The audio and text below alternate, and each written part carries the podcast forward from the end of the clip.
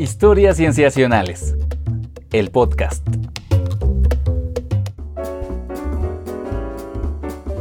Bienvenidos a Historias Cienciacionales. Una vez más estamos grabando para ustedes para traerles aquello en ciencia que nos tiene pensando mucho, que nos tiene sorprendidos o con ganas de platicar. Yo me llamo Víctor Hernández y estoy muy contento de saludar a mis amigos, comenzando por Sofía Flores. Hola Sof. Hola Vic, ¿cómo va todo? Todo va, muchas gracias. ¿Tú qué tal? Bien, aquí derritiéndome de calor y tú. No, y sí, en el momento en que estamos grabando, efectivamente nos tocó esta tarde calurosa, que esperemos que no sea el mismo caso, el mismo sufrimiento para quienes nos oyen, porque sabemos también que es el caso para nuestro querido Rodrigo Pacheco. Hola, Pach. Hola, ¿qué tal, Víctor Sofía? Con mucho gusto de platicar con ustedes de ciencia. Y sí, hace un chorro de calor. Estamos grabando, como bien dices, en la tarde, en distintos puntos del país, pero con igual compartiendo este azote de calor que vivimos en estos tiempos. Así es, así es, habrá que ir viendo si nos toca acostumbrarnos o empezar a ver qué. Pero amigos, ese será un tema para otro momento porque en esta temporada lo que hicimos fue escuchar las recomendaciones que ustedes amablemente nos dieron en nuestro sondeo sensacional y en algunos otros medios. Y es entonces que decidimos irle variando un poco a los formatos de los episodios. Tendremos estos en los que haremos una profundización con alguna invitada o invitado. Y tendremos estos también en los que platicaremos al respecto de algunas, algunas cosas cienciacionales que nos han llamado la atención, sean recientes o tal vez no tan recientes. Pero bueno, eso mezclado con los otros episodios también especiales que tenemos a lo largo del año, amigos. Entonces, también para terminar esta sección de introducción, agradecemos enormemente a nuestros Patreons que desde patreon.com diagonal cienciacionales nos muestran su apoyo y si tú que nos estás escuchando te gustaría también apoyarnos de esa manera, pues la página es precisamente patreon.com diagonal cienciacionales y ahí también puedes ver qué tipo de recompensas son las que están asociadas a los diversos niveles de apoyo. Les agradecemos enormemente y con ello amigos vamos a nuestra primera sección. Vamos.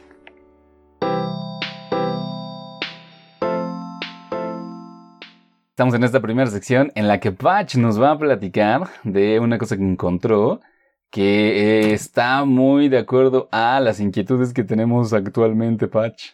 Ah, la verdad es que ya extrañaba este formato de episodios para poder cotorrear, platicar, charlar de estos nuevos estudios que luego aparecen y algunas veces son chuscos, otras veces interesantes. Y en esta ocasión vamos a abordar un tema que a mí me apasiona mucho y sé que a ustedes también, que es el hablar de la adopción o, temas recurrentes alrededor de la inteligencia artificial.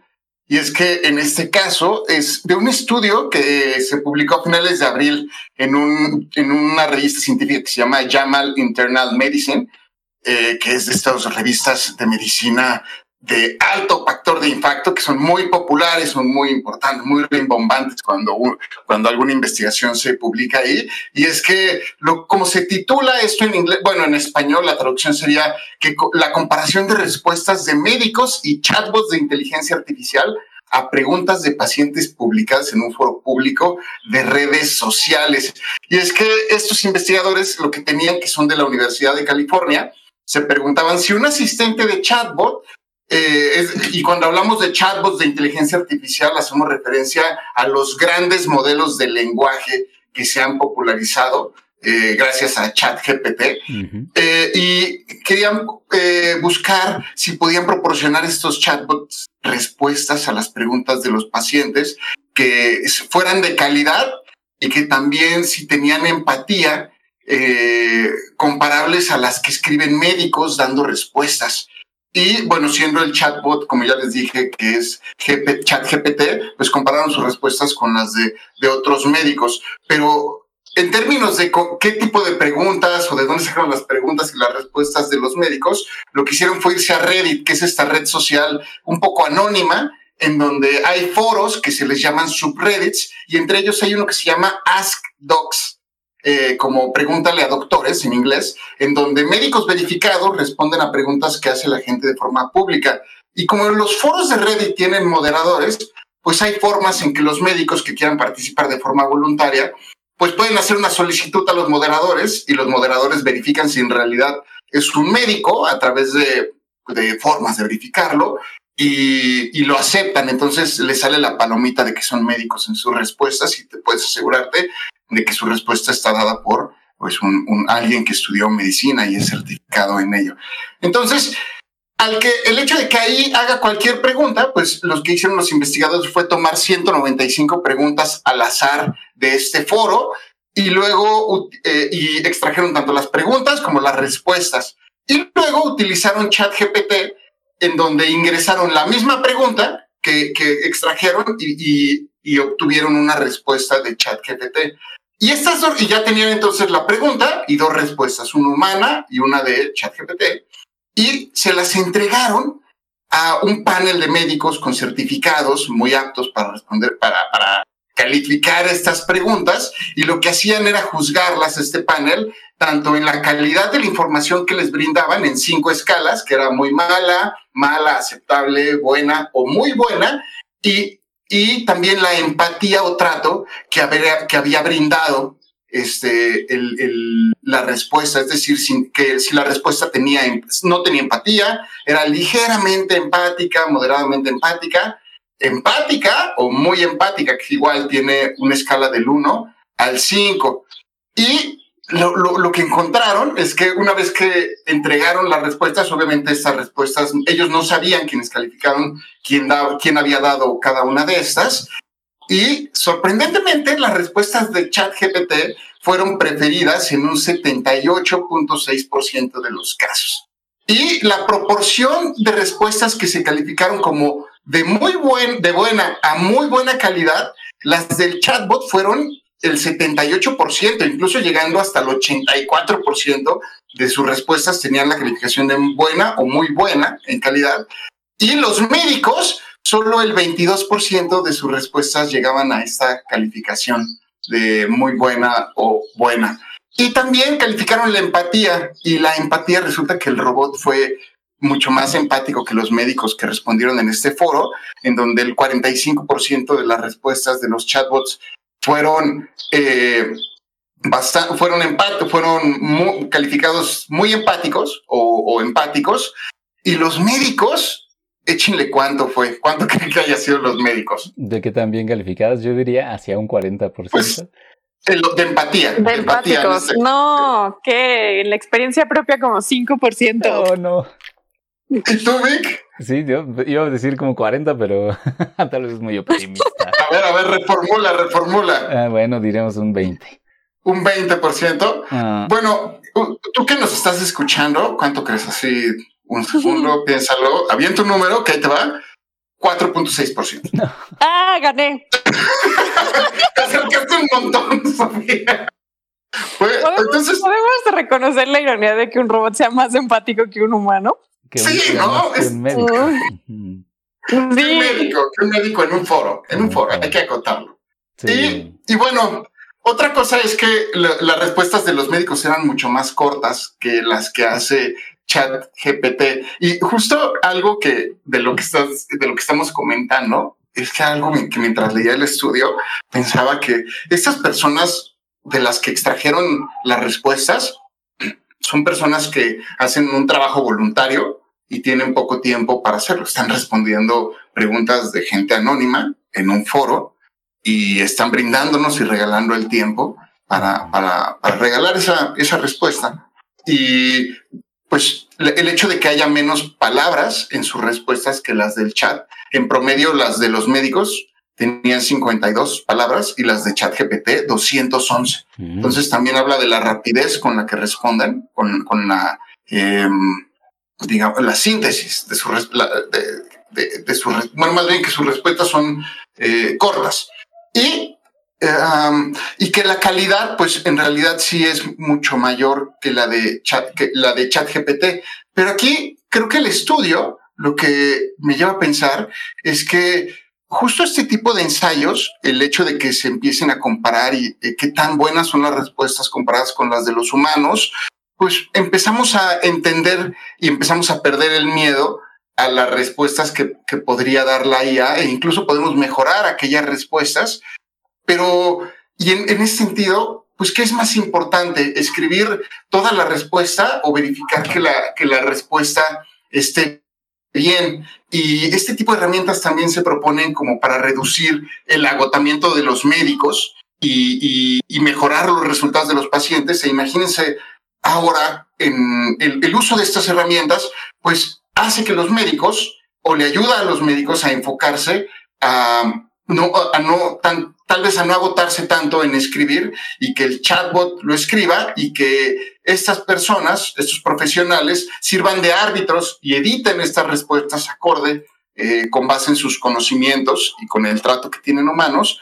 Y también pueden llegar a mejorar el trato al paciente, mejorando también la empatía de sus respuestas y, y, puede llegar a, a, ser un, un asistente muy bueno para los médicos. No es que sustituya ahora el trabajo de los médicos y ChatGPT se vuelva el, el médico de cabecera, sino podría llegar a ser un excelente asistente para, para mejorar el servicio que brindan los médicos y pues qué mejor que podamos comprobar con, con este tipo de estudios su, su utilidad. Sí, justamente que dices, Patch, una buena respuesta, siempre hay que pensar en buena para qué. En este caso es muy específico, ¿no? O sea, que no tenga errores y además que sea empática. Entonces, si cumple con esas dos cosas, pues bueno, ahí está una potencial alternativa. Yo pensaba que hay mucha gente que dice que precisamente algunos de los trabajos que serían potencialmente pues sustituidos por inteligencias como ChatGPT son aquellos de de atención al cliente o de interacción con el público en plataformas digitales. Y aquí se ve un ejemplo muy, muy claro. Sí, efectivamente. Además, Adelante. Perdón, es que no, no puedo evitar pensar que además estamos acostumbrados a pensar, o sea, bueno, enterarnos de estas noticias y a pensar justo esto que dice Vic, ¿no? De suplantar trabajos pero me gusta el enfoque que le da Patch de más bien utilizarlos como herramientas, porque creo que eso también tendría que ser el más bien, más que pensar en cuántos trabajos van a ser suplantados, mejor pensar en cómo van a ser utilizados como herramientas. Entonces, esto que dices de que de que los chats de respuestas van a ser suplantados, pues en una de esas, esas personas que se dedican a eso se van a poder enfocar en otras cosas uh -huh. productivas también, ¿no? Claro, o, o su trabajo incluirá usar ChatGPT. ¿No? de alguna manera. Uh -huh. Exacto, claro. claro. Oigan amigos, para ir cerrando hay que decir que esta noticia que nos trae Patch, muchas gracias por traerla Patch, es un pequeño abrebocas sí. porque eh, nosotros hemos estado interesados en el tema de la inteligencia artificial a lo largo del podcast, pero es verdad que desde la temporada pasada a esta ya estamos en otra era de la inteligencia artificial. Y ¡Qué locura! Eso no nos pasa desapercibidos. Estamos preparando un par de episodios de, de profundización para hablar más a detalle de esto, entenderla, de saber qué está pasando para que no le temamos y sepamos qué puede hacer, qué no. Entonces es un perfecto abrebocas. Muchas gracias, Patch. Con gusto. Buenísimo. Vámonos pues a nuestra segunda sección. Bien amigos, entonces esta segunda sección me toca platicarla a mí y les voy a platicar algo que no es demasiado reciente, pero capturó mi atención cuando me la platicó un amigo en un chat que tenemos, un amigo biólogo. Ya nos le mando saludos si es que nos escucha en algún momento, que eh, es un estudio al respecto de la posibilidad de que una especie de avispa esté cosechando la energía solar. Nosotros sabemos de organismos que cosechan la energía solar, que son los organismos que hacen fotosíntesis, las plantas, algas, y bueno, hay, digamos por ahí otros organismos mmm, unicelulares que pueden hacerlo de alguna manera. Entonces, eso es muy interesante y digamos que este estudio, por supuesto que captura la atención en ese sentido porque no se sabe de animales que puedan tener esa capacidad. Les platico entonces de dónde sale este interés. Resulta que un grupo de investigadores de la Universidad de Tel Aviv, en Israel, que eh, estaban, digamos, con la atención puesta en una especie de avispa que se llama la avispa oriental, Vespa orientalis, su nombre científico, eh, este grupo que está coordinado por Marianne Plotkin. Se, digamos que les llama la atención esta especie en particular porque la mayoría de las avispas tienen una actividad que comienza muy tempranito en la mañana. Es entonces cuando salen de sus nidos, empiezan a hacer sus actividades, no se espantan cuando se acercan a nosotros y todo ello, ¿no? Pero esta especie en particular tiene su pico de actividad a mediodía, que es cuando más sol hace. Eh, y además es una especie que hace sus nidos en la tierra, entonces su actividad es particularmente cavar en el suelo. Y bueno, ellos se preguntaban eh, por qué será que hace eso cuando más luz hace, ¿no? Cuando pues, también más calor hay y tal. Em, vieron que esta especie además tiene un tipo de molécula que absorbe la luz, como nosotros tenemos en nuestra piel la melanina, que precisamente lo que hace es, eh, digamos, absorber esa energía eh, de los rayos UV del sol que nos pueden hacer daño y bueno, la disipan en forma de energía calorífica de calor, pues los pigmentos que están en otros animales también podrían hacer eso. Pero ellos notaron, bueno, sabían que esta especie de avispa tiene, eh, imaginen ustedes una avispa, pueden pensar que tiene franjas amarillas, ¿no? A lo largo del cuerpo. Entonces, ese color amarillo se lo da un tipo de pigmento que se llama, de hoy aquí lo tenía anotado, déjenme lo pongo rápidamente, eh, que es, además, es la santopterina, se escribe con X, entonces creo que lo pronunciamos igual, X antopterina, jantopterina o santopterina, que además es como de la familia, una familia de moléculas que precisamente es reactiva a la luz y está pues ligeramente relacionada en su estructura con moléculas que se encuentran en plantas, que hacen fotosíntesis. Entonces, eso llama la atención. Lo que ellos se preguntaron es si acaso esos dos datos, el hecho de que esta avispa tenga esta molécula y que tenga su pico de actividad a mediodía, pues tal vez está relacionado con que pues hacen algo con la luz del sol. Entonces se asomaron a la estructura de su cutícula. Los insectos producen una sustancia que se llama quitina, que es la que estructura, es la que forma su exoesqueleto. Eso, esa, pues, esa, esa capa que, recubre su cuerpo. Em, Como cuando comes camarón, la que le quitas. Exacto, exactamente. Los insectos y otros artrópodos, como los crustáceos, como los camarones, eso es precisamente la, la quitina. No es justamente eso que, que no nos comemos, Patch. Aunque lo yo sí me lo como porque, sí, bueno, sí, claro. Eh, solo, solo, porque es durito, ¿no? Pero bueno, lo interesante es que, pues, eh, eh, las distintas especies de insectos pueden formar distintas estructuras de quitina, ¿no? Es una de estas moléculas que tienen bloques sencillos y que pueden formar estructuras muy, muy sofisticadas, ¿no? Muy intrincadas a partir de esos bloques sencillos ellos se asomaron a las distintas capas del exoesqueleto de estas avispas y encontraron dos cosas interesantes. Una es que la manera en la que está estructurada la, las capas de esa quitina forman una, eh, pues sí, un arreglo de surcos microscópicos que causan que esa, ese, ese, pedazo de su exoesqueleto se convierta en una red o en una rejilla de difracción. Las rejillas de difracciones son cualquier estructura física que cause que la luz se difracte. La difracción de la luz, amigos, es lo que pasa cuando vemos el arco iris en la lluvia, que los rayos de luz se separan en las distintas frecuencias, eh, en las distintas longitudes de onda que que tiene un rayo de luz del sol y vemos los distintos colores. Eso es la difracción, ¿no? Cuando vemos un arco iris, vemos una difracción. Eh, eso también ocurre la difracción cuando, por ejemplo, estamos en un cuarto muy oscuro y tenemos una persiana que tiene rendijas muy delgaditas y, vemos que en el suelo se proyecta una sombra, pero que parece una rejilla y no, no necesariamente líneas muy definidas, ¿no? Sino como una rejilla. Eso es porque se está difractando la luz.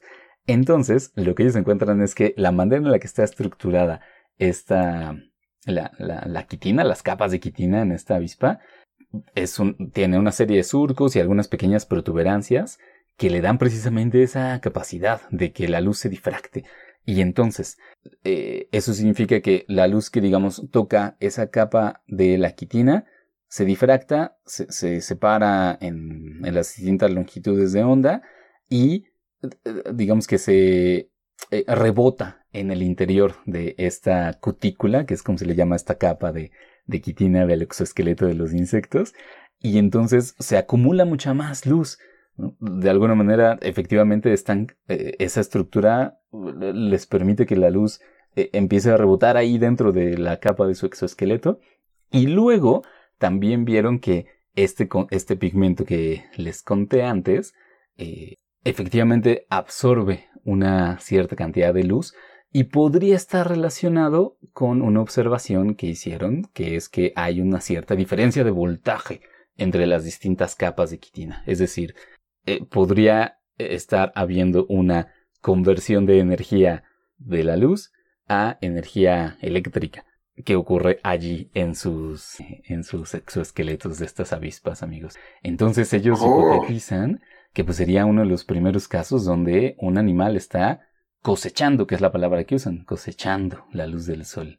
Oh, es muy, muy impresionante porque el otro caso que se había escuchado de un animal que utilizara la energía del sol era con ayuda de una simbiosis de un alga, si no mal recuerdo. Sí, exacto. Eh, según yo eran unas babosas de mar. Sí, y lo que se está planteando aquí es otra estrategia con la cual se, se, puede cosechar esta luz y es una alternativa distinta para, para aprovechar esta energía que es tan rica en nuestro planeta. Claro, sería una cosa súper interesante de, de, probarse, digamos, porque, bueno, ellos lo ponen ahí, hay indicios, todavía se tendría que hacer más estudios. Este estudio es de 2010, interesantemente, no hubo demasiado seguimiento por lo que investigué, pero eh, todavía, digamos que faltaría un par de cosillas, sobre todo ver si efectivamente la avispa hace algo con esa energía, ¿no?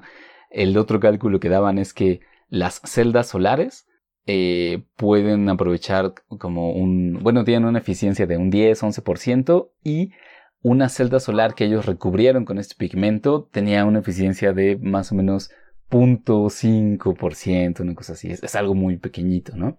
Entonces, bueno, son indicios, pero no deja de ser interesante que esa estructura microscópica del exoesqueleto de una avispa tan específica resulta que tiene estas propiedades. Me dejaste pensando, Vic, si por ejemplo, o sea, a nosotros los humanos usamos la energía del sol para fijar la vitamina D, pero bueno, también hay evidencia que muestra que está asociada, por ejemplo, con estados de ánimo, ¿no? Y me dejaste pensando si eso contaría también de alguna manera como cosechar la energía del mm, sol. Claro, sí, porque es una palabra un poco ambigua, ¿no? Incluso para, para el mundo científico. Eh, mm. eh, estamos diciendo simplemente que tiene efectos en nosotros la luz del sol o que efectivamente la, la, convertimos en energía, que es lo que hacen las plantas y los organismos que hacen fotosíntesis, ¿no? Que eso ya son palabras mayores, o sea, eh, habría, habría que ver si efectivamente pasa simplemente de ser que, que logran que la luz del sol no les afecte de una cierta manera o que sí, a ver si tal cual están convirtiéndola en energía. Pero bueno, tendría que quedar mm. para estudios posteriores, amigos. Qué bello estudio. Sí, muchas gracias. Oigan, pues eso, eso era lo que quería contarles. Si les parece bien, pasemos a nuestra tercera sección. Sí, muchas gracias. Yo también empiezo esta parte comentando como Patch que me emociona regresar a este formato porque pues está bien interesante enterarse de estudios así eh, diversos y, de actualidad o de relevancia. Y pues nada, eh, pero también esta emoción viene acompañada con nervio porque debo de confesar que me siento un poco oxidada, pero bueno, allá vamos. Venga. Eh, les traigo un estudio que se publicó de manera bastante reciente eh, para el momento que estamos grabando este episodio. se publicó de hecho el 18 de abril de 2023 en la revista Plus Biology y bueno, ya saben, me, me, interesa traer sobre todo a mí noticias de papers que son de acceso abierto para que puedan ingresar. Y fue este trabajado por un grupo de investigadores que básicamente están localizados en Alemania. Lo que ellos hicieron fue crear un modelo en el que eh, se logra predecir y explicar la relación que existe entre el tipo de locomoción y el tamaño de animales, junto también con eh, la disipación de calor. ¿Y a qué me refiero con esto? Bueno, pues nosotros en biología sabemos muy bien que los organismos, los animales en específico, pues eh, una de sus cualidades es que se pueden mover en su gran mayoría, pero eh, este movimiento pues tiene relaciones con su mismo, eh, pues sus mismas características biológicas, ¿no?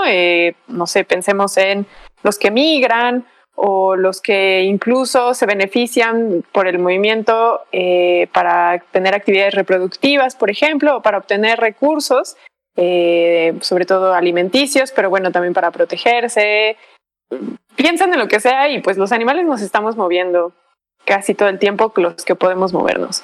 Y entonces, pues, eh, se han creado muchos modelos que explican no solamente la relación que hay en el tamaño de los organismos y sus formas, sino también con eh, el tipo de locomoción que emplean. Y eh, pues justamente también se han hecho muchas hipótesis de, en términos evolutivos, qué relación hay, por ejemplo, con el tamaño de las extremidades y, su relación con la locomoción.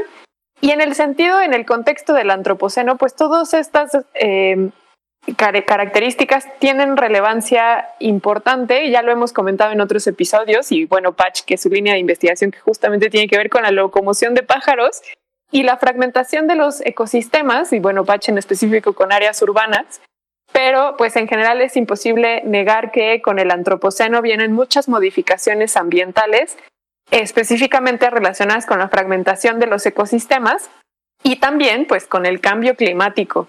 Y eh, no sé, no nos vayamos muy lejos, ¿no? Como las fronteras entre países, por ejemplo, afectan la movilidad de organismos. Eh, y bueno, eventualmente como el cambio climático también está impactará y bueno, ya está impactando también en la locomoción de los organismos. Y entonces en ese sentido, pues los, investigadores dicen que los modelos que tenemos para explicar la relación entre la movilidad eh, de los organismos y su morfología, pues es insuficiente porque debemos considerar otro elemento, como les decía, que es el del calor, específicamente la, de la disipación del calor. Y estos investigadores lo que dicen es que los, animales eh, pues no nada más necesitan esta energía como nos trajo Vic con, esta avispa, sino que también la generan y la producen en forma de calor, eh, específicamente por el movimiento de sus músculos. Y entonces, pues nuestros modelos pueden predecir muy bien el tamaño de un organismo y la distancia o la velocidad a la que puede moverse, pero no consideran eh, que probablemente el generar una temperatura que los caliente, pues entonces eso hace que la velocidad a la que se puedan mover o las distancias que puedan también recorrer, pues pueden verse limitadas por este calor. Y en este sentido producen, como les digo, este modelo en el que justamente consideran, eh, pues eso, ¿no? Eh, la, eh, la, cómo ellos obtienen energía, cómo la utilizan y cómo la disipan y cómo esta energía, como les digo, se relaciona con las velocidades y las distancias para volar, correr y nadar. En específico, los investigadores entonces eh, generaron un modelo y lo ampliaron o lo correlacionaron, más bien, con 532 especies de animales que, como les digo, caminan, nadan y vuelan. Y emplearon desde diminutas, em, eh, perdón, hormigas, hasta elefantes o hasta ballenas o desde colibríes hasta... un montón de grupos. Sí, sí, muchísimos eh, organismos de muchos tamaños y de distintos tipos de locomoción, pero que se involucraran en estos tres tipos, ¿no? Caminar, correr y nadar. Eh, perdón, caminar, nadar y volar. Eh, y entonces asociaron sus volúmenes, sus tipos de movimientos, los tamaños de sus extremidades y también entonces analizaron pues o modelaron cómo esto se relacionaba con eh, las, las, energías caloríficas que generaban. Y entonces el modelo, pues justamente eh, de una manera muy eficiente, logra relacionar con todos estos elementos, lo que les digo, ¿no? Las velocidades a las que se mueven, las distancias que recorren, sus tamaños y el metabolismo. Y básicamente lo que encontraron, ya para ir cerrando, es que pues un animal muy grande em, eh, está limitado por el calor que exuda. Y entonces, pues, las relaciones se, se ven en que el calor está asociado con el volumen y con la superficie. Y básicamente entonces los animales más grandes, pues son los que se ven más afectados porque son los que generan más calor y entonces, por tanto, eh, se mueven a velocidades más pequeñas y recorren distancias más cortas. Y entonces las conclusiones a las que llegan estos investigadores es que eh, a quienes más tenemos que poner atención en términos de protección de cuidado animal es a los organismos de tamaños grandes, justamente porque si vemos la evidencia de cómo se están fragmentando los ecosistemas, ellos van a ser los que se van a ver más incapacitados para moverse, para recorrer grandes distancias y a grandes velocidades, y por tanto son los más propensos y vemos también eh, modelos de, supervivencia y reproducción, pues también son los que más eh, preocupados, más preocupación generan por que pueden ser los que pues más probabilidad tengan de extinguirse. Eh, entonces, pues básicamente de esto trata el estudio. por ahí en una nota de la revista Physics de la American Physical Society, pues justamente entrevistó a un ecólogo de la, de la Universidad de Bélgica y dice que está impresionado de cómo el modelo justamente encaja perfectamente bien con todos los organismos que analizaron y, y pues la capacidad de predicción que tiene. Y pues nada, este estudio me pareció muy bello porque junta física y, biología de una manera muy bella, eh, sobre todo en temas que tienen que ver con pues explicación de organismos y de alcances de conservación. Claro, porque muchas gracias por compartirlo. Me vienen muchas cosas a la idea, que es que al final nuestros organismos están limitados al contexto ambiental en el que se desarrollan. Y una de estas limitantes, pues es justo, bueno, cómo funcionamos y al final producimos calor y qué haces, cómo, cómo no te sobrecalientas para poder funcionar de forma adecuada. Y también me recuerda a la regla de Bergman, que es que el hecho de que hacia zonas tropicales los mismos grupos de organismos van a presentar tamaños menores e incluso individuos de la misma especie. Si tú te vas de regiones templadas, dígase Canadá o Estados Unidos, y te empiezas a acercar a las zonas tropicales, el tamaño de la misma especie se va a ver reducido. Y eso es porque conforme te acercas a zonas tropicales, las temperaturas aumentan, son más cálidas y ocurre lo mismo, lo, lo, lo que empuja la selección van a ser cuerpos más pequeños para poder disipar mejor la energía, al contrario de los cuerpos grandes que, se, que ocurren en zonas templadas. Esto eh, puede ocurrir en cuervos, en humanos es muy claro que ocurre eh, los tamaños de, de, zonas de personas que eh, tienen su origen, tienen poblaciones en el norte y comparado con personas que tienen su origen en zonas eh, tropicales. Entonces, es, es curioso.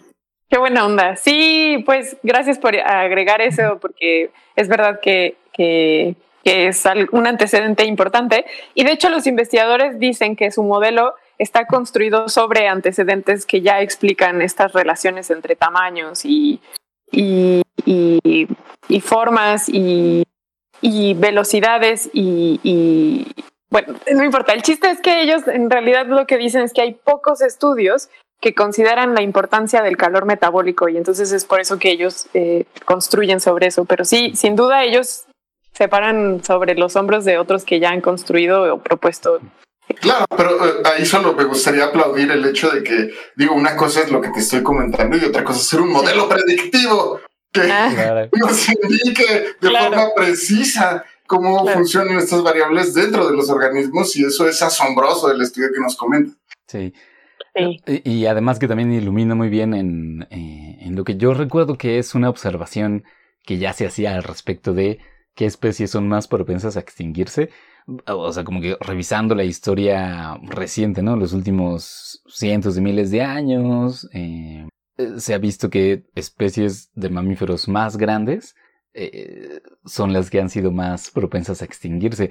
Hemos tenido que ver nosotros con eso, claro, o sea, como que la cacería y tal, pues solíamos buscar presas más grandes, pero ahora metemos este mm, elemento y entonces parecería que ese principio se, se mantendría. Mm, Pues sí, pues eso, de eso va. Buenísimo. Muy bien, pues muchas gracias, Of, por traernos esta historia. Y con ello es que cerramos este episodio, amigos. Este episodio en el que volvemos a platicar siguiendo las recomendaciones que ustedes que nos escuchan nos hicieron de más de un solo tema en un episodio, cositas así que nos llaman la atención, curiosas, que dan para platicar. Platíquenos eh, qué, les parece en particular, ¿no? Eh, este formato, si de alguna otra manera lo podemos ir ajustando. Y con ello, pues empecemos a cerrar, amigos, si les parece bien este episodio. Podemos hacer nuestro usual, nuestra, sí, nuestro usual ritual de mencionar nuestras redes sociales, que pues siempre se lo pedimos a nuestra querida Sofía que nos diga cuáles son. Sí, claro. Eh, recuerden que estamos en Facebook como arroba, eh, perdón, eh, en Facebook como Historias Cienciacionales, en Twitter como arroba Cienciacionales, lo mismo que en Instagram. En su streaming favorito nos pueden encontrar como Historias Cienciacionales y si nos quieren contactar nos pueden enviar un correo electrónico a historiascienciacionales.gmail.com y de manera personal también nos pueden encontrar pues en nuestras plataformas. Entonces, Patch, ¿a ti cómo te encuentran? A mí me pueden encontrar como Pacheco VV. A ti, Vic. Como arroba Víctor Rogelio y a ti, Sof. Como arroba Soflofu en Twitter. Ah, también les recordamos que eh, en Instagram también compartimos unas que otras historias que nos parecen interesantes de lo que va saliendo de la ciencia. Échenos un like, un seguir o échenle nomás un ojo para ver si les llaman la atención estas otras historias que compartimos una vez que damos inicio a estas temporadas. Así es, así es. Estamos presentes en muchos lados, amigos, pero siempre nos gusta escuchar lo que ustedes piensan, lo que nos quieran decir. Muchas gracias, Patch, Sof. Gracias. Hasta pronto.